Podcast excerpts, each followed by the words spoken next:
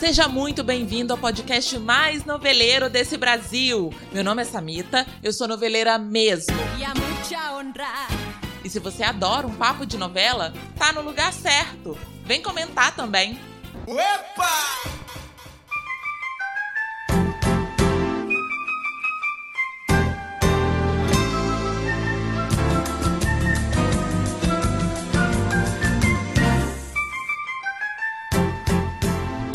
Noveleiros, ótima segunda-feira para você. Veio aí mais um episódio desse podcast e uma segunda edição de um dos episódios mais aclamados nesse programa, hein, gente? As novelas flopadas que a gente ama. Como eu sei que vocês adoram flop, eu chamei o Jean aqui para confessar seus flops amados, já que no episódio 36 foi o Esdras que gravou comigo. Então, bem-vindo, amigo, ao nosso top 6 flopado. Oi, Sami! Vamos falar hoje das novelas horríveis que nós amamos. Gente, eu tava falando isso com, com o Renan, meu marido, ontem, e ele falou assim: Mas como que sabe que uma novela é flopada? Aí eu pergunto a você, Jean Cândido, pra você, o que, que você leva em conta para decretar que é um flop? Então, flop para mim, quando a gente fala de novela, não tem jeito, é audiência, né? A audiência, ela, ela acaba determinando que aquela novela realmente não funcionou, é. que o público não comprou a ideia, e é por isso que tem os flops que nós amamos, porque tem novelas maravilhosas que se é. tornaram clássicos. Eu acho que tem um grande exemplo que é Força de um Desejo do Gilberto, Sim. que foi um grande flop, mas que se tornou uma novela mega cult, porque não teve audiência na época, mas era uma novela com grande qualidade. Então, para mim, a novela que flopa, de um modo geral, é a falta de audiência particularmente, tem muita novela boa que flopa pra mim, pessoalmente. Mas aí são outros 500. É, hoje no meu top 3, já vou adiantar aqui, dar um mini spoiler, não vou dizer qual é a novela, mas no, me, no meu terceiro e na minha terceira novela tem uma, um caso que é o oposto. A novela teve boa audiência, mas eu sinto o cheiro de flop porque tem uma rejeição aí dos noveleiros, do público, a novela não repercutiu. E aí eu vou debater com vocês. Eu quero também respostas da audiência aí, do, da minha audiência, que eu espero que não deixe o meu podcast ser flopado, tá? Por favor.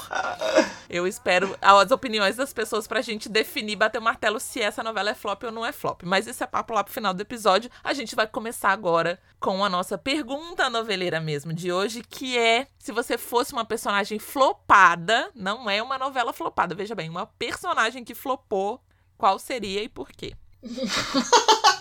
Você quer que eu comece, amigo, pra você ter mais tempo para tentar? para tentar pensar em alguma coisa que já hoje não preparou a resposta, gente. Hoje a gente tá no shuffle, tá no, no aleatório aí. Eu seria quem? Eu seria a Bebete de Pega Pega, personagem ótima da Valentina Erzage, se não me engano o nome dela. Que, gente, eu não sei por que essa rejeição com a menina. Eu adoro essa personagem, uma adolescente, e ela sofre de ansiedade. Então, daí a minha identificação, porque eu tenho, já tive muitas minhas crises de ansiedade, e ela fala. A, a, o escape dela, né, é um canguru que ela vê ali se mexendo. Eu achei uma abordagem super lúdica, embora muita gente gongou, que achou ridículo. Ah, esse canguru, essa animação escrota, enfim. Vou discordar porque sou aquariana mesmo.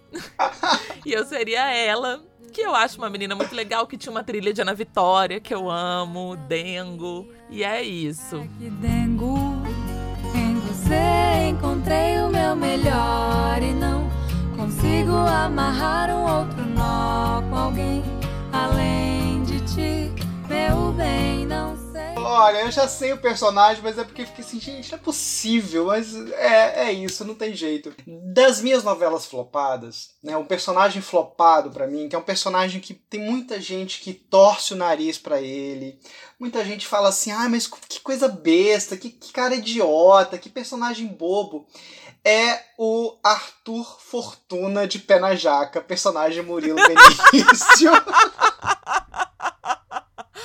amigo, um rei Arthur. Ah, amigo, não, tinha que ser, né? Tinha ah, que ser. Eu amo esse personagem. Por que, que falam mal dele? Eu amo aquele, aquela coisa ansiosa dele. Eu amo a construção do, do, do Murilo Benício. E era meu sonho dançar em cima do caixão de algum inimigo, igual ele faz.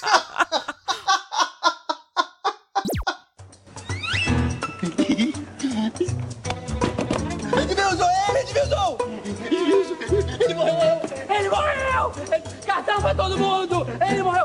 Ele, ele morreu! que foi? Eu acho ótimo. Às vezes eu fico pensando assim, gente, ele, ele errava o nome de todo mundo, né? Uhum. Ele chamava a Maria Boa de Magrela Bicuda, que era personagem da Fernanda Lima, a Guinevere.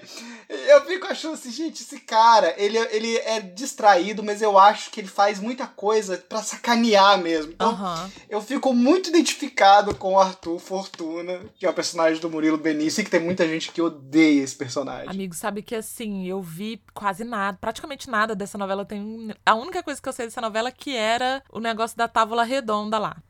é Sim. o que eu sei. E que tinha a Juliana Paz e o, e o Murilo Benício, o Pasquim também tava, se não me engano, ele era o Lance, né? O Lancelote. Lancelote, é. Mas assim, nossa, não sou. Tô totalmente incapaz de opinar aqui igual a Glorinha, porque realmente. Não acompanhei, mas vamos lá, vamos começar. A gente vai montar aqui o nosso top 6, gente. Quem já é de casa sabe que esse formato já é bem manjado, né? Formato de lista, o João vai falar um, eu vou falar outro. Cada um de nós tem o seu top 3. Quando acabar esse programa, elegeremos mais um top 6 de novelas flopadas, que não será o último, porque vem mais convidados por aí para confessar essas novelas flopadas que a gente ama. E todo mundo sabe que a gente ama. Pode começar, amigo. Então tá, eu vou por ordem cronológica tá bom? Olha, gosto, a organização. Eu vou lá pra 1990. Lá vem. Pra uma novela chamada Mico Preto, que foi um mico da teletramaturgia brasileira. Menino, que babado! Mas eu achava que não, sabia? Eu achava que era um super sucesso. Olha eu perdendo a carteirinha. Novela totalmente flop, completamente louca. Os diretores brigam no final, os autores brigam no meio da novela e os atores fazem o que bem entendem. Então, era da assim, sete? Era da sete. Bom, enfim, a novela conta a história do Firmino, ah. que é um, um, um funcionário público muito ferrado, muito ferrado, que é apaixonado pela Sarita, que é a personagem da Glória Pires. Ela, ele, ele né, quer, quer casar com a, com a Sarita, que é uma revista, uma, alpinista social. É meio Maria de Fátima, uhum. né? E a novela começa com a milionária Áurea Menezes Garcia, que era a personagem da Márcia Real. Ela deixa, ela anuncia aos, aos, três filhos que ela vai se casar com um cara muito mais novo que uhum. ela, mas ela desaparece misteriosamente. Gente. E ela deixa o Firmino como seu procurador. Então ele, do nada, um cara completamente aleatório, se torna o detentor de todos os poderes da fortuna da Áurea Menezes. Mas ninguém sabe, ninguém viu de onde veio esse Firmino. Ele surge out of nowhere. Eles se conhecem, eu lembro mais ou menos assim, que eles se conhecem no banheiro da empresa. Parece que ele a ajuda Sei. de alguma forma. E aí ela deixa ele como procurador dela, mas é uma loucura. Mas é uma loucura porque, gente, a novela, o Marcílio Moraes conta de como que surgiu essa ah, novela. Ah, é uma novela do Marcílio. Começa é uma novela daí. do Marcílio.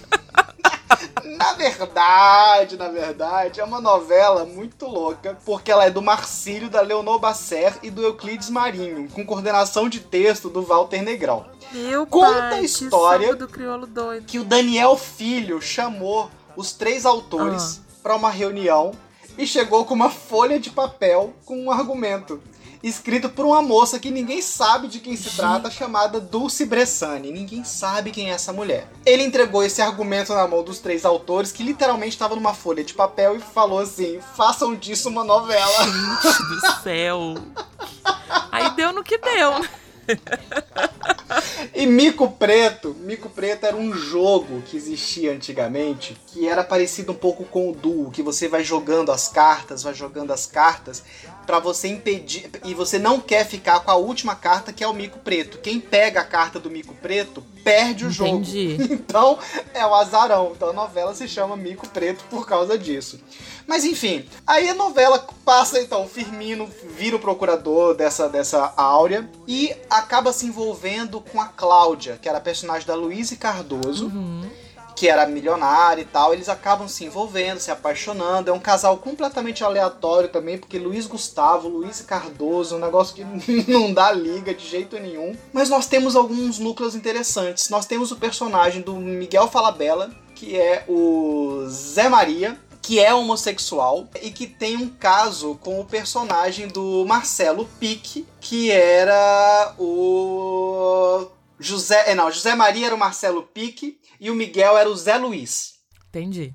O Zé Luiz era gay, era homossexual, tinha um caso com o Marcelo Pique, que era o Zé Maria, só que o Zé Maria era político e ia se candidatar a deputado, então ele precisa de uma noiva, de uma noiva fake. Uhum. E aí quem que entra na história? Sarita, Glória Pires. Ah. E aí, assim, gente, em algum momento da novela, isso descamba completamente pra anarquia. O Miguel Falabella fala que dali é que surgiu o, pé, o Sai de Baixo. porque eles começaram a fazer Improvisa. muitas muitos improvisos. Eu lembro de uma cena que o Stepan era um detetive que ele tinha que falar o fio da meada. E aí ele erra o texto e fala o mil da fiada. E isso vai pro ar. Aí o Miguel fala que em algum momento eles inventaram uma personagem chamada Marietinha Aranha. E aí que do nada eles falam, e como é que está a Marietinha Aranha? Ah, a Marietinha está bem, está em Boston. Eles começavam a falar coisas muito aleatórias. Socorro! então, assim, a novela era uma loucura, uma loucura. Foi mais de, de 200 capítulos. A Luiz Cardoso odiou fazer a novela porque ela disse que é uma personagem completamente chata e que as crianças amavam e ficavam atrás dela para pedir autógrafo e ela odiava Deus, tirar foto com as crianças. então, e no final, o personagem do Miguel Falabella parece um irmão gêmeo que é hétero. Senhor. E que, sabe? Ou seja... Que é o hétero bem macho alfa. E o final do Zé Maria com o Zé Luiz, eles vestidos de freiras, dançando, sabe assim? Gente, era uma anarquia, de fato, então, né? Por isso que você gostava, né, Jean Cândido? Eu amava, amava. E para mim ficou no meu imaginário, amava a novela. É, foi realmente, é, o meu, é um dos meus flops prediletos. e foi péssima na audiência. Claro, né? Não... Claro, ninguém entendia aquela novela, só que as pessoas assistiam por hábito. Se, ah, tá, é isso tá que tá passando. passando, então vamos assistir. Tem, eu sei de outros casos aí. Inclusive atualmente. Mas enfim, vamos deixar isso pra lá. Vamos seguir o meu, o meu primeiro flop. Inclusive, eu quis trazer porque ficou.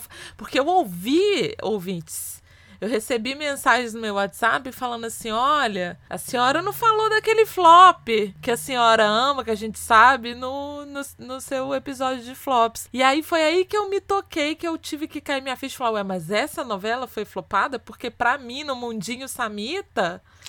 Era um novela, era um sucesso, entendeu? Eu achei, né? Merecia um M, né? Olha, merecia pelo menos um troféu imprensa, eu acho. Quis trazer também porque tá rolando aí um bafafá de que corre o risco de voltar no Vale a Pena Ver de novo. Então já quero deixar aqui meu endosso para que volte, porque eu reassisto, viu? Globo, você. Porque não basta fazer merda, você tem que permanecer nela, né? eu estou falando de Boogie Woogie Tá, uma novela das seis horas do Rui Vilhena. Rui, se você estiver me ouvindo, tomara Deus, porque eu tenho uma grande audiência, tá, amigo? em Portugal. Inclusive, tava olhando aqui o ranking dos, dos podcasts da Apple Podcasts. Eu tô lá na frente, muito mais na frente do que aqui no Brasil.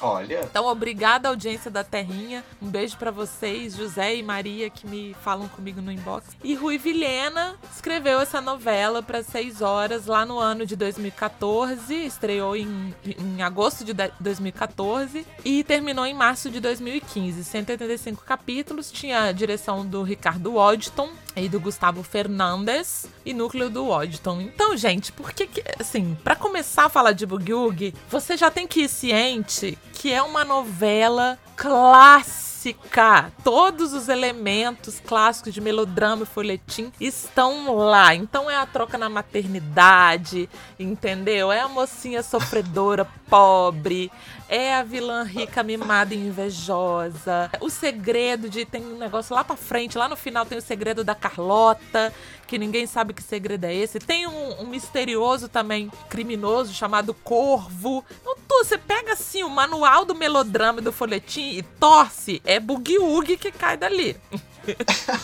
E eu amo, e eu adoro, porque ainda por cima é ambientada na década de 70, gente. Olha que delícia. Aí começa já é, a abertura That's the way, uh -huh, uh -huh, I like já anima a gente. Era uma delícia, era aquele verão, sabe, de 2014 ainda, quando, né, tudo era bom.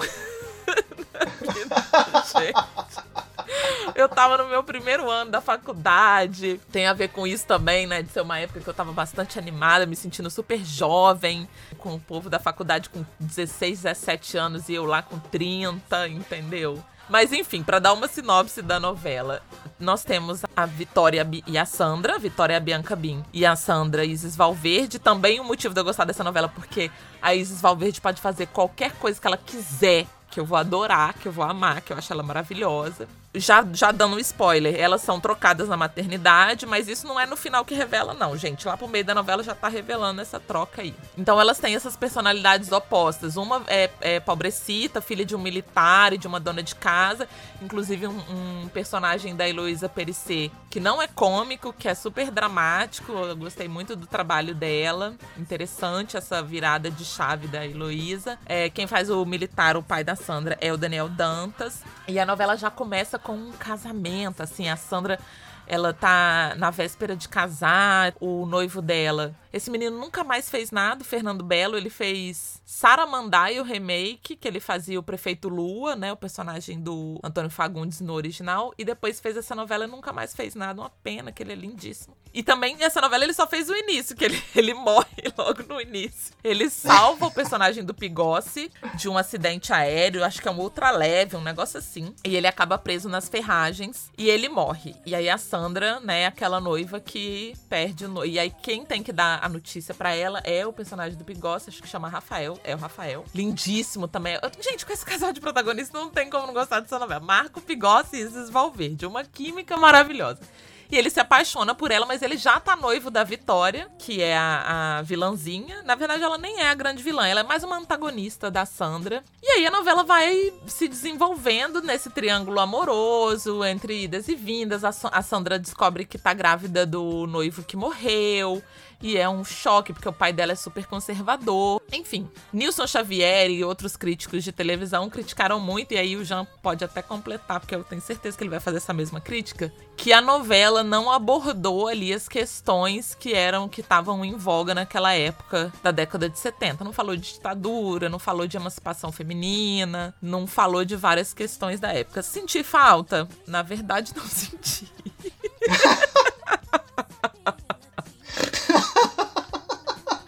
Ai, gente, porque era meu ópio, assim, sabe? A minha alienação de seis horas em 2014 era para viajar e, e, sabe? Ai, ver o Rio de Janeiro da década de 70 praia. Enfim, era por aí. Amigo, seu parecer. Eu tenho uma teoria. É muito, é muito difícil você pegar um autor, ainda que seja um autor é, lusófono, como Rui Vilhena, e trazer ele para escrever uma novela no Brasil. Uhum ou um brasileiro ir escrever uma novela em Portugal, sabe? Eu acho que são duas maneiras de contar histórias muito diferentes.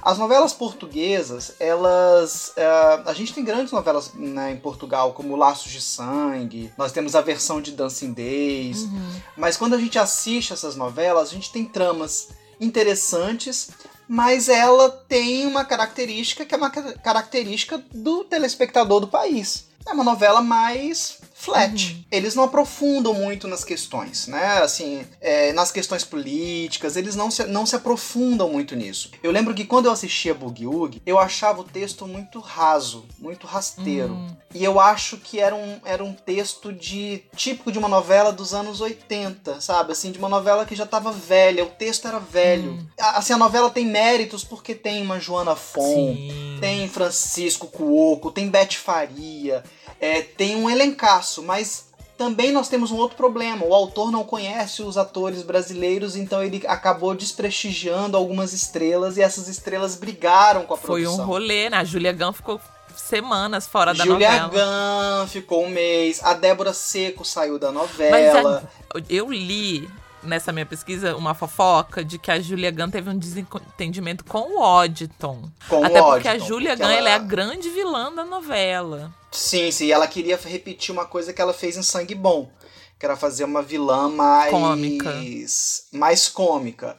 Mas outras atrizes, como foi o caso da própria Débora Seco, acabaram saindo da novela para fazer outra coisa, é. é. porque simplesmente foram desprestigiadas. Os personagens perderam suas importâncias. Ai, mas eu gostava tanto dessa personagem que ela fazia, era uma aeromoça, gente. E teve uma coisa que para mim ficou marcada desde então, que teve um, porque novela de época você acha que não nunca vai ter merchan, né? Porque como que vai fazer? E ela Sim. fez um merchan da, do Dove que para mim foi genial, assim, porque era ela trazendo, quando o Dove foi lançado lá nos Estados Unidos, ela trazendo, porque ela trazia umas muambas de fora que ela comprava. E eu achei genial esse eu, Enfim, eu gostava. Eu sou suspeito que eu gostava da novela de fato. Eu já tava entregue ali, né? Emocionada.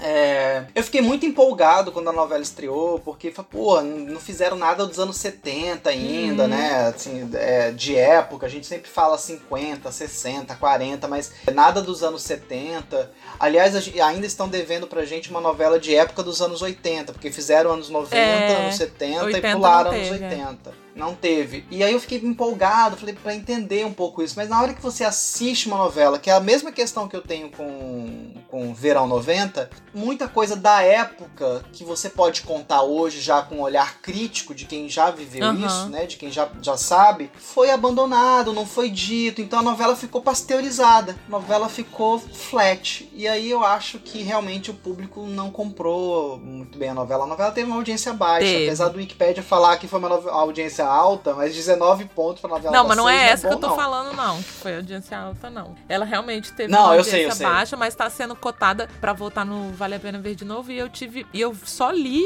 nas redes, assim, comentários, gente apoiando e falando vamos e tal. É, só completando o que você falou do Rui, ele, amigo, ele chegou a colaborar em algumas coisas aqui no Brasil. Ele colaborou em Fina Estampa. Fina Estampa. Mas porra, Samita. Ué, gente. Ué, é Aguinaldo, é né? né? Aguinaldo, que esse povo ama e Aguinaldo, inclusive, vem aí. Mas enfim. E a novela, ela tinha o que tinha de melhor, assim, que não é de melhor que eu tô sendo injusta, mas tinha uma coisa muito chave que eram os ganchos. Eu lembro que na época eu tava trabalhando, eu cobria, e, e ele era chamado pela equipe e tal, não sei o que, que ele era o rei dos ganchos. E os ganchos eram muito sim. bons. Muito sim, bons sim. mesmo. A gente terminava o capítulo, eu falava, pelo amor de Deus, eu tenho que saber o que é que vai acontecer. e muitas vezes era, acontecia aqueles, aqueles truques de gancho antigos, lembra? Que te, simulava uma coisa muito grave e depois não era nada.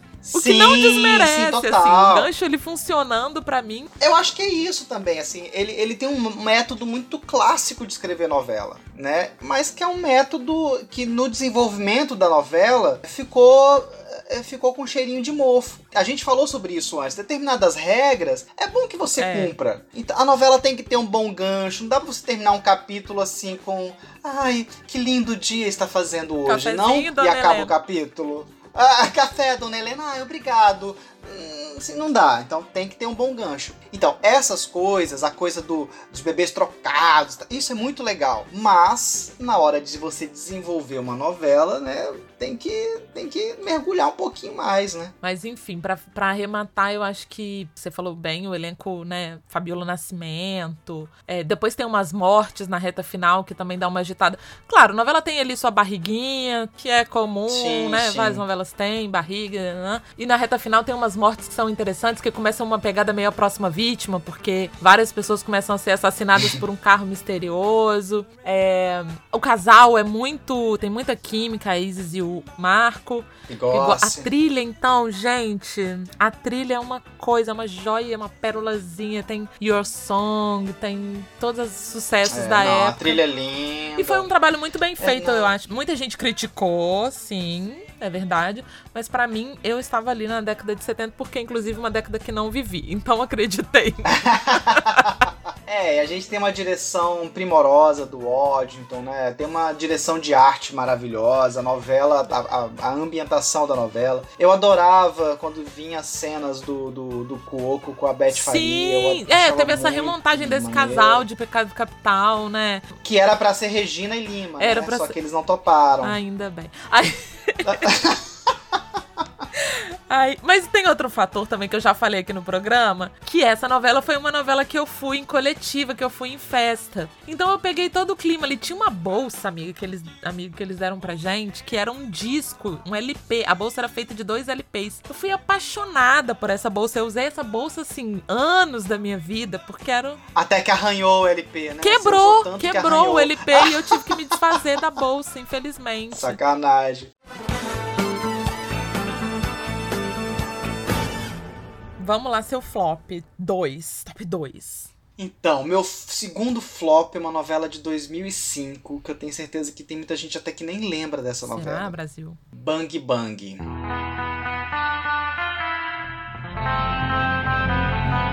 Gente, o Homer fez essa novela.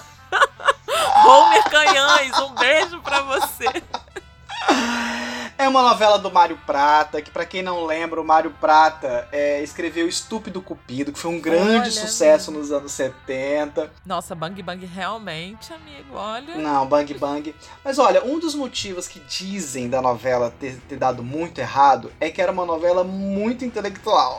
era muito difícil. Ah, isso daí é a roupa nova do imperador, né? Quem não tá vendo é porque é burro. Mas, gente, olha só. Primeiro que, novamente, nós temos aí Joana Fon, maravilhosa, fazendo a Viridiana McGold. Nós temos é, participações especiais riquíssimas.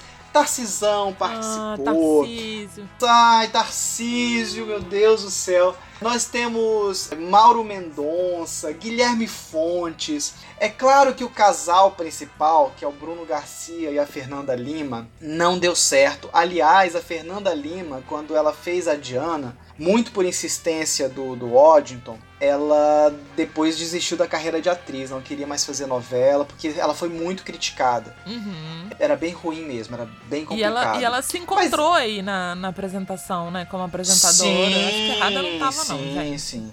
Não, é, Fernanda Lima é uma excelente jornalista, uma excelente apresentadora. Então ela realmente não, não fez errado, não. Mas enfim, ela estava ali tentando entrar, encontrando seu caminho e fez essa novela logo como protagonista e não funcionou. A história é: Ben Silver perdeu toda a sua família. Esse era o Bruno Garcia? Era o Bruno Garcia. Ben Silver era uma criança e a novela se passa no Velho Oeste na cidade de Albuquerque, Sim. que fica no Novo México. Gente.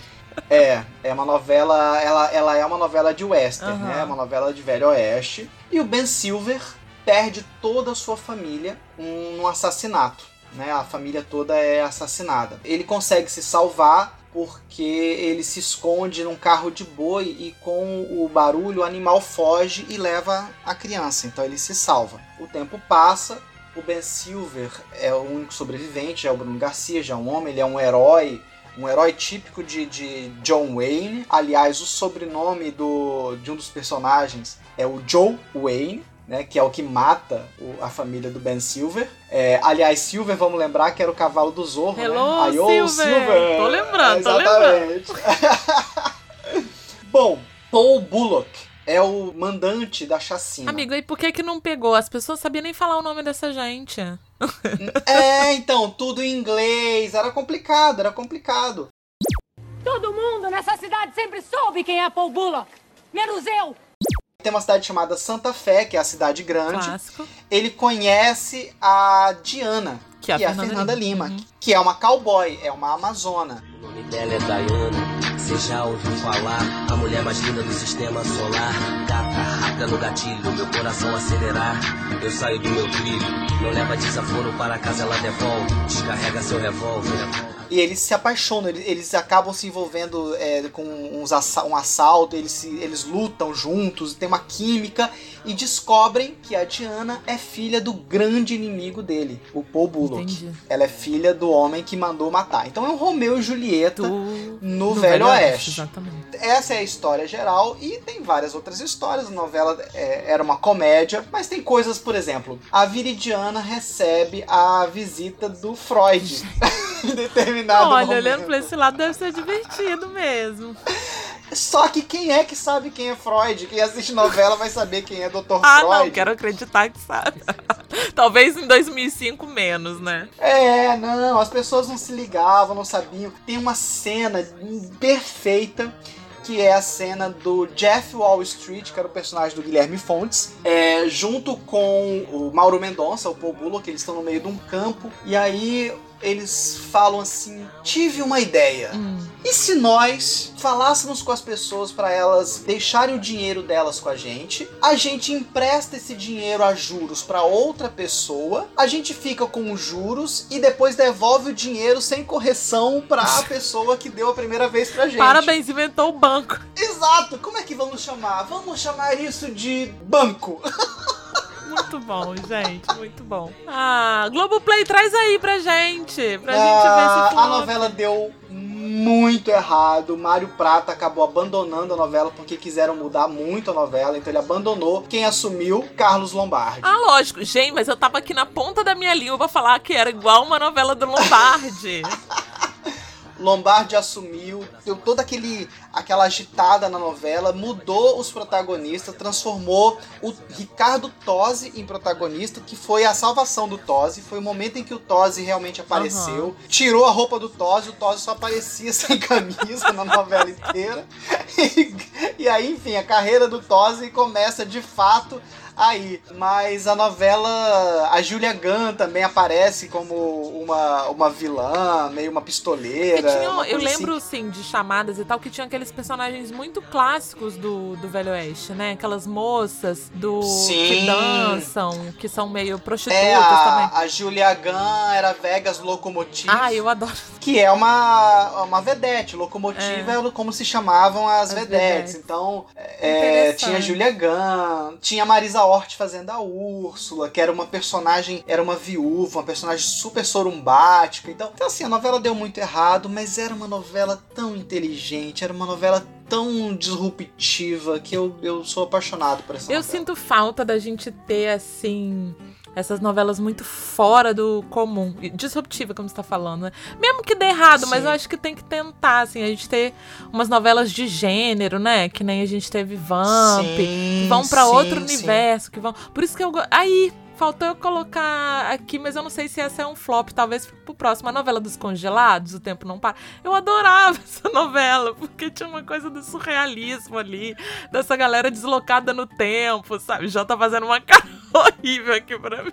Não, eu tô tentando, eu tô tentando pensar assim. Eu, eu gostava, eu achava interessante Eu o tempo não adorava, eu adorava. para. Eu acho ótimo uma cena em que o, o Edson Celulari, né? Era o Edson Celulari, né? Era, era. Que ele acaba O ficando pai da a- família. É, que ele acaba ficando com a personagem da Cristiane Torlone, então ele chega em casa, ele chega em casa, tira a bota e fala com a Cristiane Torlone, mulher, prepare o meu. Ela, Você não tá achando que você tá no século XIX, né, meu querido? Não, o mais interessante da novela era isso, amigo, eram essas coisas. Porque aí debatia machismo estrutural, debatia Sim, é, sim. a própria negritude, né? A escravidão, a, a recolocação desses negros, né? Que eram antes escravizados, que são descongelados, e como eles veem os negros hoje em dia. O Milton Gonçalves era um personagem que debatia muito isso, era muito legal. Sim, sim. Aí acabei sim. colocando mais uma novela na lista, mas não era dessa novela que eu ia falar. Não era. Acabamos Bang Bang. Fica a minha recomendação. Fiquei até curiosa agora por Bang Bang, gente. Mas prometido lá no, no episódio do, do Dia do Orgulho era falar desse grande e enorme flop que foi Babilônia, né, gente? E aqui promessa é dívida.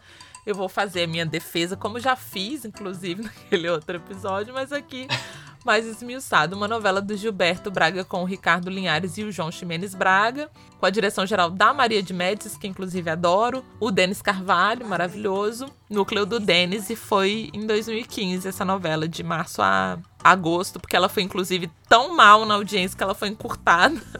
Coitada. 143 capítulos. Uma novela das nove que prometeu muito. Eu acho que o mal de Babilônia foi a grande expectativa que foi gerada, né? O retorno do Gilberto Braga, não sei o que, não sei o que lá. A Glória Pires, com a Adriana Esteves, com a Camila Pitanga. E aí, né, vamos falar aqui a sinopse. Era uma novela que, que, visava debater, como toda a obra do Gilberto, praticamente, até onde vai a ambição humana. Tinha ali esse sentimento de ambição em diferentes formas. Eu lembro que a, a, as chamadas e os teasers tinham três tipos de coração: um coração de cristal, um coração de pedra, um coração de ferro. E era bem bonito, assim, não um coração desenho, um coração biológico, anatomicamente. Então a gente tinha Beatriz, que era uma vilã ninfomaníaca, a Inês, que era uma vilã invejosa, da, da problemas de autoestima na infância, sofreu bullying porque era gordita, e a Regina, Camila Bitanga, que era a mocinha, moradora do Morro da Babilônia, batalhadora, né? E elas tinham esse. Mas elas, apesar das personalidades ali distintas, elas tinham esse mesmo ímpeto de conseguir aquilo que buscam. A, no início, a, a Regina queria inclusive ser médica, né? Mas a gravidez atrapalha esse sonho. Então tinha duas fases, uma passava em 2005 e a outra em 2015, 10 anos depois. E aí trazia a ascensão da Beatriz, a frustração da Inês e a integridade da Regina. Só antes de começar a falar da história, deixar registrado que foi o menor ibope já registrado em uma novela do horário nobre da Globo. Até então, né? Até 2015, porque depois teve uma novela que provavelmente superou. Ai, gente, qual? Eu não vou falar porque eu vou cair de novo naquela sua pegadinha de que. Que novela? né? Mas ela fez. Ficou, fechou com média geral de 25 pontos em São Paulo. Na estreia, até alcançou 33 pontos. E nos capítulos seguintes foi caindo 30 pontos até ficar nessa média aí de 25. Eu lembro que na época foi um bafafá porque I Love Paraisópolis estava indo muito bem na audiência, né? Foi uma trama da sete que deu certo com a Bruna Marquezine e a Tata Werneck. E aí Babilônia começou a perder pra I Love Paraisópolis ou empatar que era uma coisa também que nunca antes na história desse país tinha se visto acontecer. Mas muito disso aconteceu, gente. Não sei, provavelmente, né, quem é noveleiro se lembra, não faz tanto tempo assim. Porque teve um beijo da dona Fernandona com a Natália Timberg, com a dona Natália, logo no primeiro capítulo.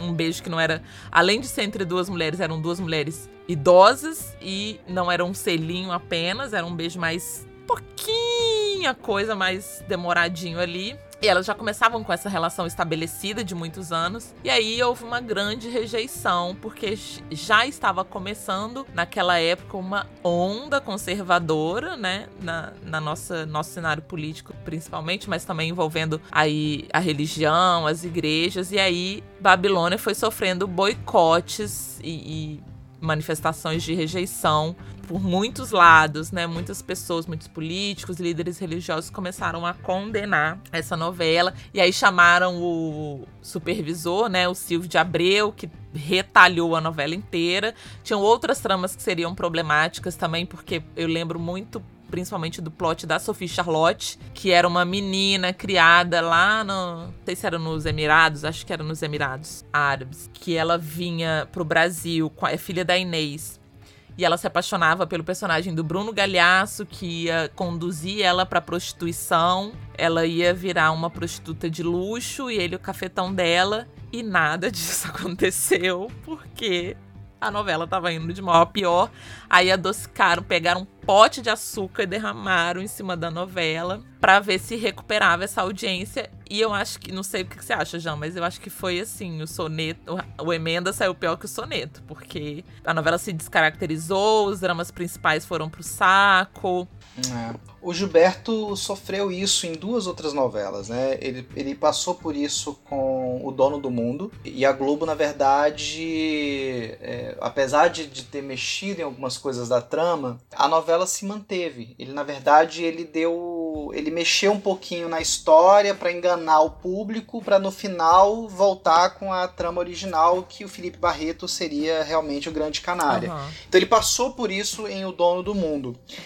Eu acho que um dos problemas é. Bom, vamos falar primeiro de audiência e da questão conservadora. Na semana da estreia, na semana seguinte da estreia de Babilônia, houve a estreia de Os Dez Mandamentos na Record. Sim, sim. A novela durou exatamente o tempo de Babilônia, de março a novembro de 2015. E foi um fenômeno. Foi um fenômeno, realmente foi um fenômeno. É, eu não, é claro que eu não gosto da novela, eu acho cafona, Muito. mas é um gênero, mas é um Uhum. gênero. Um gênero que não que a gente não tinha visto na, na, na proporção em que, que foi Verdade. feito. Então, acho que eu, eu não duvido que a questão do debate na- no Twitter pelo beijo gay tenha sido uma campanha também para poder levar o público evangélico para assistir os Dez Mandamentos. Eu não duvido eu. disso. Agora sim, nós temos alguns problemas de escalação, na minha opinião. Acho que era muito cedo para Adriana Esteves fazer uma, uma vilã.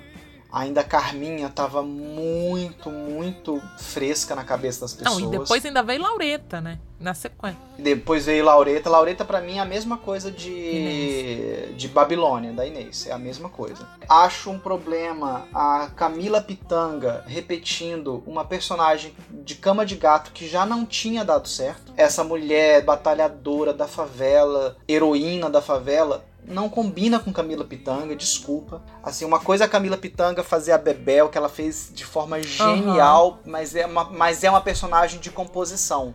Não, e, a, e essa mocinha sofreu muita rejeição, a Regina, né? Sim, sim, a Regina sofreu muita rejeição e eu tendo a achar que também é porque ela não, não, casava, não ornava. Então eu acho que tem um problema sim de escalação. E depois quando retalha a novela, quando mexe a novela, a novela vira uma bobagem, uma bobagem. Coitada da Glória Pires que teve que contratar a Narjara Tureta para ser ponto eletrônico dela. Ai, meu Deus. É, porque o texto mudava e a Glória acabou não conseguindo mais decorar texto, porque a novela mudava o texto toda hora E ela tinha muitas cenas, muitas. Muita coisa e teve que regravar muita coisa. O final delas eu acho maravilhoso, Ah, sim. né? A coisa meio Thelma e Louise, aquele final das duas. O primeiro capítulo é genial, eu não estou disposta. Foi incrível. Aquilo é, é É porque incrível. o primeiro capítulo, além da expectativa que eu falei que a gente teve, o primeiro capítulo também prometeu muito. Né? Viralizou. Foi essa polêmica do beijo, viralizou o meme do não estou disposta. Mas você sabe, mas para mim, primeiro capítulo começou a se tornar um problema em novela. Porque começaram a, a achar que primeiro capítulo tinha que lacrar. Então a gente tem Amor à Vida com o primeiro capítulo que lacra, Avenida Brasil um primeiro capítulo que lacra. Então começou a fazer, precisamos de um primeiro capítulo uau. Só que assim, se você faz um primeiro capítulo uau, se você já começa a 110, É, daí pra. Ou é daí pra cima ou é daí ter- pra baixo. São duas opções. É, porque eu acho que é o mérito de Avenida Brasil, que, que é a grande inspiradora disso. Avenida Brasil, a primeira semana de Avenida Brasil, a gente não respira. É. Né? A- a a- o primeiro capítulo começa, eh, termina com o, o pai da Nina morrendo, da Rita, né, morrendo. Então, assim, é muita coisa na primeira Sim, semana da sim. novela. Você tem que sustentar. E Babilônia não dá conta. Tem algumas curiosidades interessantes sobre Babilônia. O Denis Carvalho retorna como filho da Fernanda Montenegro, Fazendo a dobradinha de brilhante. fazendo dobradinho de brilhante, só que agora ele volta como um homofóbico, Uhum. né? E na em brilhante ele era um homossexual. Então eu acho essas, essas coisas muito Gilberto É, Braga. e teve a Suzana também, né? A Suzana Vieira faz uma Sim. participação como ela mesma. Suzana, eu era criancinha, assim, já ficava te vendo, te assistindo nas novelas. Nossa, eu nem tinha nascido ainda e ela já era minha fã. E aí a Arlete Salles retoma um pouco da personagem dela em A Lua Me Disse, em que ela tinha o, o bordão translumbrante. Eu amo esse bordão. Translumbrante. Era a Lua e me disse, não, é, é a Lua, Lua cheia, de amor. desculpa, eu confundo esses É. dois títulos, né? Porque Lua. sim, sim. Mas, infelizmente, a novela se perdeu. Eu, é, os outros, as tramas paralelas acho, ficaram muito bobas. Mas é, você sabe que Então- tem uma trama paralela pra mim que eu queria destacar, que pra mim foi o- aquela trama que me que foi o fio que me segurou na novela. Tudo bem que eu era obrigada, gente, eu tive que assistir até o final porque eu tinha que escrever.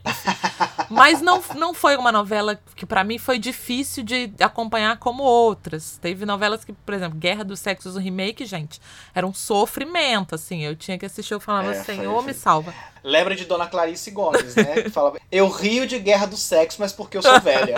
Pois é. Não, realmente tinha uma, é, né? Não dava.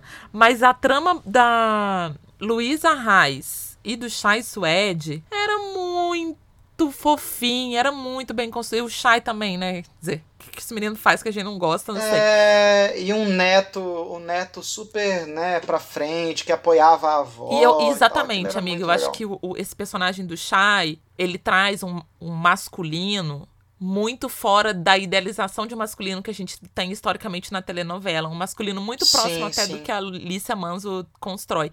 Então ele era um menino com sensibilidade, um menino criado por duas mães. Ele era um cara muito foda.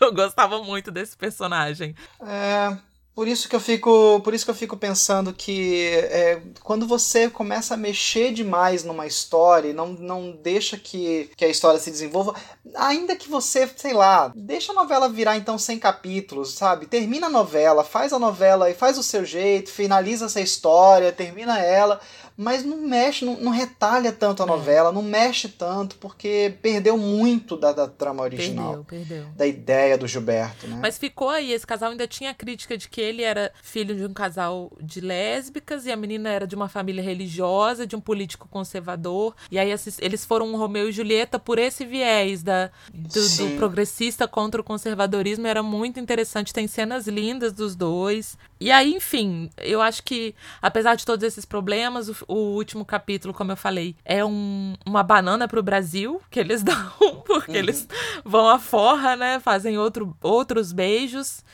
pra terminar. Então, eu defendo Babilônia. Eu acho que tinha tudo pra ser um novelão. Uma novela que me levou ao Copacabana Pa- Palace de novo, porque a festa foi lá, o lançamento foi lá. Então, toda novela que me leva pro Copacabana Palace, gente, eu bato palma, entendeu? Porque a oportunidade que eu tenho de entrar lá, eu vou. Então é isso, fica a minha defesa de Babilônia. Vamos lá, sua última posição do seu top 3, amigo. Então, o meu, o meu último, meu último flop não é muito segredo, porque eu falei do personagem dela, né? Hum, Pé na jaca. Pé na jaca do senhor Carlos Lombardi. Eu fiquei muito na dúvida em fazer pé na jaca ou perigosas peruas, porque eu não Ah. sabia. Eu gostava de É, eu, eu, eu adorava Perigosas Peruas, aí eu fiquei assim, gente, será que foi um flop essa novela? Porque era uma novela tão maluca que deve ter Eu sido não, um eu não flop, não, é sei se possível. foi também, não. Tem que, teria que pesquisar. Mas o que eu mais lembro. Nessa época, lembra que a Silvia Pfeiffer tinha um cabelinho? Sim. Chanel, eu tinha esse cabelinho e todo mundo na escola, como eu era muito magra, o apelido era Olivia Palito. Graças a Deus foi quando eu perdi o apelido de Olivia Palito, passei a ser chamada de Leda, porque me chamavam parecida com a Silvia Pfeiffer. E ela era jornalista e eu fiquei, olha aí a- o karma, né? Olha aí, ó, tá vendo? Olha aí, olha aí. Eu adorava. Eu adoro essas bobagens do Lombardi de que a mãe do Belo se chamava Gema e elas só chamavam de Clara. Ah! Palhaçada. Dona Clara é Gema!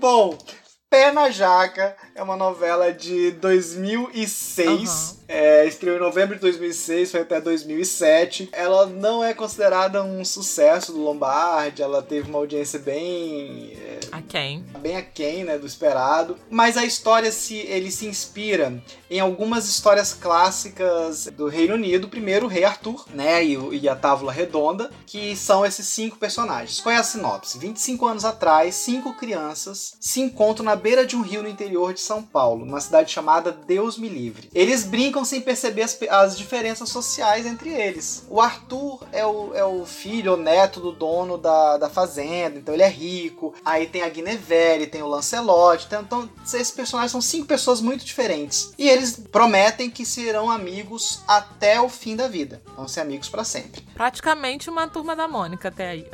Praticamente uma turma da Mônica Laços. A fazenda do Arthur, do, do tio do Arthur, na verdade, era uma fazenda de plantação de jacas. Ah, Por isso que a novela é, a novela chama Pé na Jaca. A Maria Bo, que é a Fernanda Lima, era a filha do dono da fazenda. A Elizabeth, que é a Débora Seco, é a filha da costureira. A Guinevere, que é a Juliana Paz, é a filha de uma empregada. E o Tico, que é o Pasquim, é filho de um dos colonos da fazenda. É, as férias acabam, eles nunca mais se viram, exceto dois personagens, eu acho que é a Guinevere e o Tico, se não me engano. Eles se desencontraram, 25 anos depois eles se reencontram e acabam enfiando o pé na jaca, porque o pé na jaca é que a vida deles vira uma grande confusão de sentimentos, de Isso parece chamada da sessão da tarde.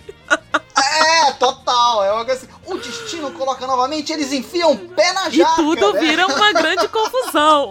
E eles se reencontram, só que eles não são mais crianças. A Maria Boa é uma atriz famosa que vive em Paris. A Drica Moraes faz uma participação especial como agente dela. Ela acaba se envolvendo com o Pasquim também, né? Que é o Lancelot. O Benício, que é o Arthur Fontuna, se envolve com a Guinevere e chama ela de guilhotine. ele erra os nomes de todo mundo, como a gente Ai, falou. Então, assim, além da história do rei Arthur, ele também faz uma licença poética com a história da Elizabeth I e da Maria Stuart. Então, a, Débora Seco e a Maria, Maria Boa, que é a Fernanda Lima, elas são inspiradas na história das duas rainhas, da Maria Stuart, que disputam o amor do mesmo homem. Então, assim, a novela é uma loucura, novela de, de Lombardi, né? É uma, uma bagunça a novela, mas eu, eu, eu me divertia tanto, porque assim, o Lombardi tem uma coisa, que eu já falei isso com você, você discorda obviamente de mim, eu, eu acho que apesar de nessa casca de comédia, de anarquia que o Lombardi coloca nas histórias, eu acho os personagens do Lombardi absolutamente humanos e críveis. Hum. Eu acho que ele consegue colocar um. Até a coisa do. A, a gente fala muito disso, do que é do patético do ser humano. Daquelas coisas que você faz e que, que assim, vai dar merda. Por que, que você tá fazendo isso? Eu acho isso. Ele, eu acho que ele coloca muita humanidade nas histórias dele. Uhum. Pé na Jaca era uma novela que o próprio Lombardi dizia que não era uma comédia, era um drama, porque ele fala de coisas muito Mas ele tem um jeito muito, sensíveis. de fazer drama. Sim, é claro, ele é ele, o Lombardi é anárquico, né? Ele não, ele não segue regra, ele não segue nenhuma regra. Então, a cena do Arthur dançando em cima do caixão, gente, é uma coisa, é uma coisa Amigo, enlouquecedora. mas ele não pode fazer isso e esperar que seja um drama. Isso é engraçado. Não, não, é engraçadíssimo. Mas é isso, assim, eu acho que ele, ele encontra a casca que ele coloca da comédia, esconde muitas vezes uma humanidade. Assim, se a gente tirar essa, esse, esse humor, esse riso, a gente vai descobrir coisas muito interessantes na, nos- no- nas, nas histórias do Lombardi. Eu gosto muito de Pé na Jaca, eu acho uma novela muito bem desenvolvida, mas talvez a novela foi mal, talvez mal dirigida. Talvez eles dirigiram uma novela, a novela como uma novela qualquer do Lombardi. Quem que dirigiu? Ai, meu Deus, olha eu falando mal de quem dirigiu. Ricardo. Ricardo tá ganhando o troféu framboesa aqui das direções. Total! Foi direção do Ari Kozlov, Gustavo Fernandes, Marco Rodrigo, Paola Paul Baluzier, Paulo Silvestrini e Ricardo Washington com o núcleo do Ricardo. O Ricardo sempre dirigiu novelas do Lombardi, né? Mas talvez a novela não foi entendida. Aliás, foi por causa do Ricardo que a Fernanda Lima acabou participando da novela, como Maria Boa. Também não era boa, mas assim. Mas fez ótimo amor e sexo, isso é que importa. Sim, sim, mas ela tava melhor do É. que. Tava mais bem treinada do que ela em Bang Alguma Bang. coisa se aprende. É, né? porque ela era uma personagem é, contemporânea também. E a trilha sonora? A trilha sonora. Olha, eu não lembro de nada dessa trilha, amigo. Abertura com Zizi Posse, uma novela de. A abertura era muito divertida. Eu, eu morria de rir com a abertura da novela. É, que era uma animação de uma fazenda. Eu lembro, essa abertura eu achava muito boba. É, era meio fuga das galinhas. Total os- fuga as das vaquinhas galinhas, meu dançando. Deus do céu. E tem uma música que eu sei que você vai me zoar pro resto da sua Ai, vida. agora esse momento é meu, ah. Que é a trilha da Maria Bo com o Tico. Que é uma música de motel que Betânia gravou chamada Cheiro de Amor. De repente fico Ai, rindo. eu gosto. Vocês sabem Eu gosto dessa música. Não vou te zoar, não, amigo. É uma música E fofa. vem bonitinha. a vontade de sonhar de novo te encontrar. Foi tudo tão. Ai, gente, é maravilhosa. Você sabe qual é a história dessa música? Não. Betânia tava em Salvador, escutou a propaganda de um motel no rádio tocando essa música. Ela foi lá e gravou a música. Passada, chocada. Escuta essa música, escuta a letra e vem o cheiro de amor. Não, mas só dá pra ouvir na voz de Betânia. Tudo pra mim. Betânia pode fazer o que ela quiser, até música de motel. Mas olha, foi uma novela que eu me diverti muito. Eu ria muito com, com o Benício, adorava. Enfim, Ah, não fez é. sucesso. Quero ver se vai ter adesão aí. Quero manifestações lá no post do Instagram sobre o episódio pra falar de, de pé na jaca e, e vamos ver no grupo também o debate, no grupo do Facebook. Tenho certeza que as pessoas vão me zoar. Não, mas gente, mas flop é, que a gente chama é feito pra zoação mesmo. E aí a gente vem aqui pro meu o drama, a polêmica do meu flop número 3. Eu quero lançar esse questionamento. Será se pega pega foi um flop, Brasil? Eu fico perguntando isso.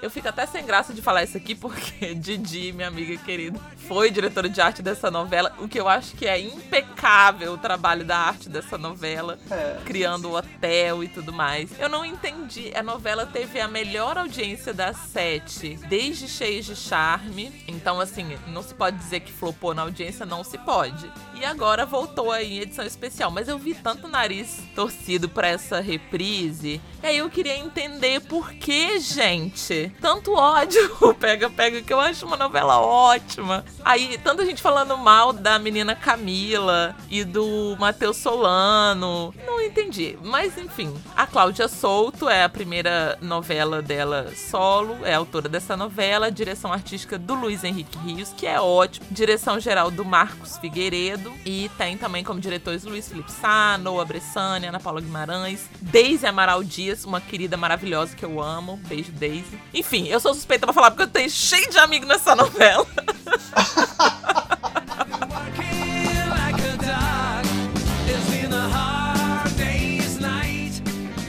Foi ao ar originalmente em 2017, de 6 de junho de 2017 a 8 de janeiro de 2018. Vocês estão vendo aí no ar, vou falar rapidamente a sinopse, é tudo gira em torno de um roubo de 40 milhões de dólares em cash do cofre do luxuoso hotel Carioca Palace, né? E os desdobramentos aí da história desses envolvidos. Então, são quatro ladrões, né? O concierge do hotel, que é o Malagueta, que é um personagem ótimo do Marcelo Serrado. Faz uma dobradinha maravilhosa com a Maria Pia, é, que é a personagem da moça que eu acabei de esquecer o nome. Mariana Santos, isso.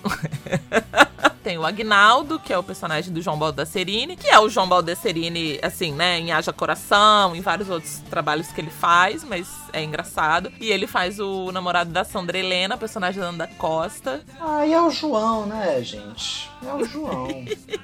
o João dormindo a gente assiste, né? Ah, pelo Vamos amor de Deus. combinar. E tem o último ladrão, que é o Thiago Martins, que é o ladrão, né, que fica com a culpa cristã, porque ele não queria participar disso. E ele faz o contraponto porque ele vive um romance com a delegada, com a policial, que é a Antônia, Vanessa Jack. O elenco é ótimo, gente. O Matheus Solano é ótimo. Falam que ele não tem química com a, a pobre da Camila Queiroz. Eu não acho, eu embarquei ali nesse casal. Eu acho que o destaque, assim, o que chama atenção pra mim. Essa mocinha, Luísa, ela é inversão da trajetória da mocinha. A gente sempre tem uma mocinha pobre e lutadora e batalhadora que faz uma jornada que chega lá na frente, ela fica bem sucedida e realiza os sonhos. A Luísa, ela começa exatamente o oposto. Ela é uma, uma garota de 25 anos, mimada, que sempre teve tudo, e ela perde tudo na primeira semana da novela, apesar de estar apaixonada por esse cara, que ela acha que é o ladrão da- do dinheiro do vô dela, e ela vai fazer toda uma trajetória de passar pelo fundo do poço, de aprender como é que tem que vender o carro e trabalhar. E ela vai aprender como que é ser uma jovem sofredora, batalhadora, morar no quartinho não sei da onde, no fundo do hotel. E lá na frente, ela merece, né? Ela ganha o direito de realizar esse sonho que é administrar o hotel. Então eu acho assim muito meritoso essa história dessa mocinha. É, a Camila teve uns problemas com sotaque, que ela é de São Paulo e ela tentou fazer, tinha que fazer uma carioca. A menina era criada no Rio, tinha isso. Aí o sotaque ficou indo e voltando. Eu acho que isso acabou prejudicando um pouco o trabalho dela de atriz de, de entregar a personagem. Mas lá no, do meio pro final ela já tava azeitada. Acho que ela largou mão do sotaque e falou: foda-se essa merda, não vou fazer mais esse X chiado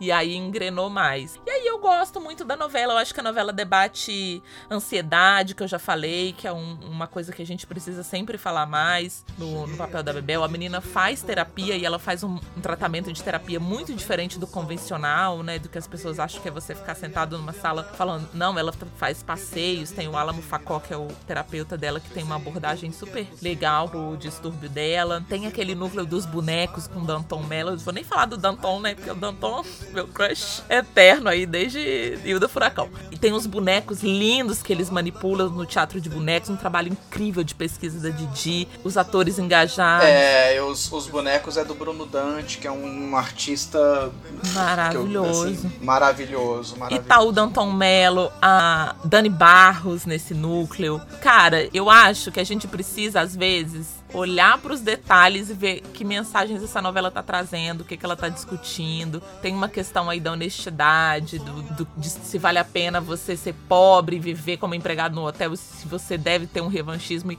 roubar mesmo seu patrão porque o filho da puta tá esmanjando dinheiro e você as suas culpas. Tem vários debates ali, inversões de valores, o, o, dono do hotel ficar falido e morar na, na Vila da Tijuca. A novela é bem feita, bem dirigida. Eu gosto muito dessa novela e eu só não tô acompanhando porque eu fico o tempo inteiro trabalhando para vocês, audiência, produzindo é, episódios e aí não dá tempo de ver todo dia, mas eu assistiria de novo. A novela tem, tem uma coisa muito legal também, que é a relação do nosso querido Marcos Caruso, né, que é o Pedrinho, Isso. que é uma coisa meio Carlinhos Guinho, é... né, que é o cara que esbanjava dinheiro e tal, mas ele cria uma relação muito especial com, com a Rúbia, que é o personagem do Gabriel Sanches, né? Eles acabam. Uhum não, eles acabam se envolvendo, ficam muito amigos. Ela achava muito bonito. Acho que o Gabriel construiu uma personagem muito sensível e foi uma coisa inovadora, né? Assim, era uma era uma personagem, era uma drag. Sim, e tem um núcleo ali das drags, né, mostrando como elas sim, performam, sim. humanizadas, mostrando como é o trabalho. Sim, que era era é, o Gabriel com a com o Alessandro Brandão fazendo a Ruge e que são na verdade um casal na é... vida real e que são drags né? E tem um trabalho super bonito os dois. São, são atores maravilhosos e são duas drags maravilhosas também. Eu, eu achava a novela chatinha. Eu, eu assisti assim, eu, eu achava ela meio.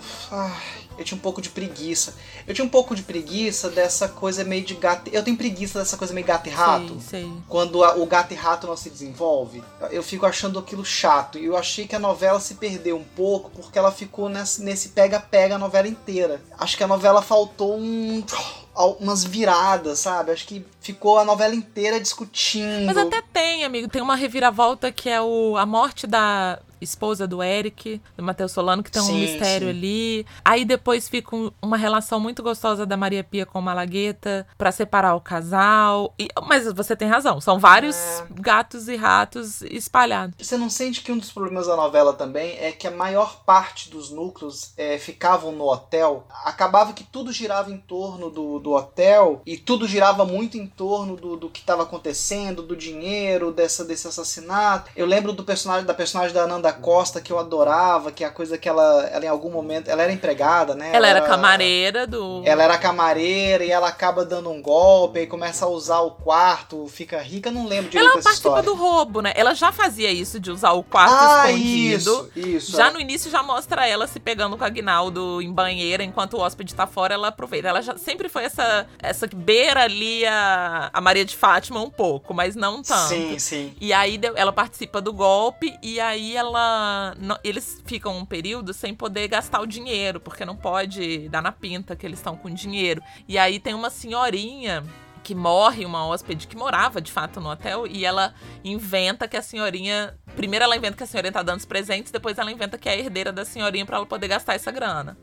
Ah, entendi. Então, tanto aí, porque eu lembro dela, ela rica, ela já dentro lá aproveitando as benesses do hotel. Ela e a Nanda é maravilhosa, né? Eu, eu adoro Também. a Nanda, acho incrível. Mas eu acho que é isso, assim. Eu não acho uma das piores novelas, eu não acho um flop, uma novela. Eu não acho, eu não vejo motivo pra ser uma novela que as pessoas, nossa, eu me recuso. Gente, salve-se quem puder, sabe? Pelo amor de Deus.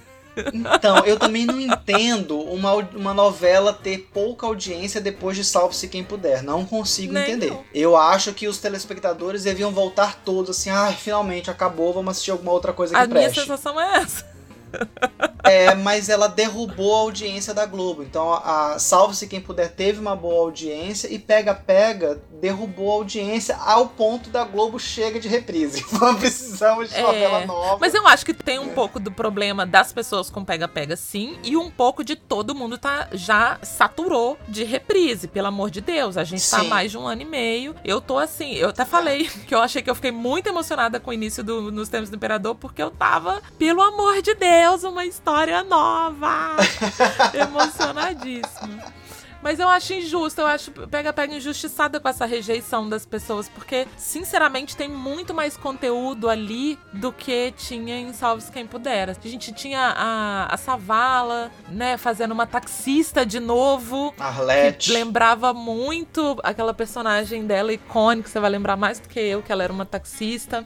E acho que era o Astro. Ah, sim, que ela fazia, que a, que a Aline Moraes fez na, no remake, É. que ela era taxista, sim, sim, sim. que era uma mãe arrependida de ter deixado o filho, não tinha esse, de- esse debate ainda da maternidade. Enfim, a novela tinha vários debates ali É. é, perpassando, entendeu? Confesso pra você, Samita, assim, que de um modo geral, com algumas raras exceções, as novelas das sete dos últimos anos, pra mim, se você misturar tudo no mesmo balaio, dá a mesma coisa. Às vezes eu tenho essa sensação de que as histórias estão se repetindo Hum, nas novelas das sete. Eu acho que as novelas das seis, elas estão muito mais experimentais, assim. sim, pra mim é a melhor faixa. É a melhor faixa também. As novelas das nove trazem tramas interessantes. E a novela das sete, que historicamente sempre É. foi um problema, Tá voltando a ser um pouco é, pra mim. Mas a assim, gente tem algumas exceções interessantes. Tem Bom Sucesso, Totalmente Demais. Sim, sim. Mas Bom Sucesso Totalmente Demais já tá ali também pau a pau. Mas é porque é Rosa- tudo é Rosane e, e Paula. É. a É. mesma. E eles fazem uma continuidade, umas, umas intercambialidades ali dentro das novelas deles que Sim. aproxima. Hum, É, mas aí, mas eu, eu sinto isso, assim, realmente. Eu sinto que as novelas estão meio, meio parecidas, assim. Você assiste uma e fala assim, o que, que é isso? É Salve-se Quem Puder ou é Totalmente Demais? Não, é amigo, salve-se quem puder, é totalmente diferente. Negócio lá medieval. Salve-se Quem Puder com... com... Não, é. Deus salve. Ih, confundi tudo com Deus salve o rei. Não, Deus... Ah, Deus Salve o Rei é uma novela injustiçada. Vamos falar disso no Ih, próximo flop gente, aí vem polêmica, hein? Deus salve o rei, olha, é babado, é babado. É, Mas enfim, por hoje terminamos o nosso top 6 e quero agradecer mais uma vez meu querido Jean Cândido, que esses nossos papos de noveleiro estão rendendo cada vez mais. A gente se ferra na edição, ou é eu ou é ele, mas eu amo, amigo, obrigada, viu? Obrigado a você, Samir. Também amei lembrar essas loucuras dessas É, novelas. você pra quem não gosta de novela de comédia, hein, trouxe três aí, né? Mas, eu- mas isso é mito, eu adoro comédia.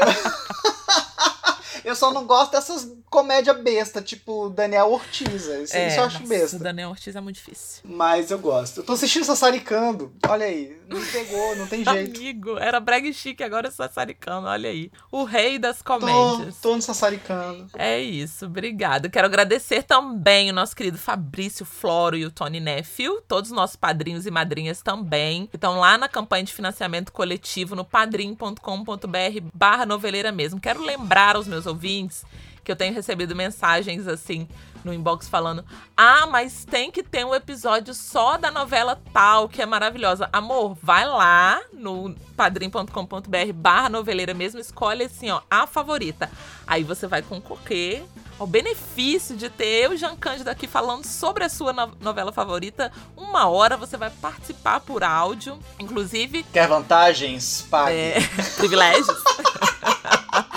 Mas é isso. Mês que vem tem favorita do padrinho. Então já, ó, quem se inscrever esse mês já concorre, já pode ter o episódio mês que vem. Fica a dica para vocês. E é isso, amores. Vai lá no, no Instagram também, arroba noveleira mesmo, Instagram, Twitter. Estamos com um grupo no Facebook para discutir as tramas. Quero que vocês comentem lá, postem seus flops amados e opinem se pega-pega é flop ou não é flop. Se vocês acham que flopou ou não flopou em qual das duas edições, tá? Então é isso, gente. Um beijo, boa semana, até segunda que vem. Tchau, tchau.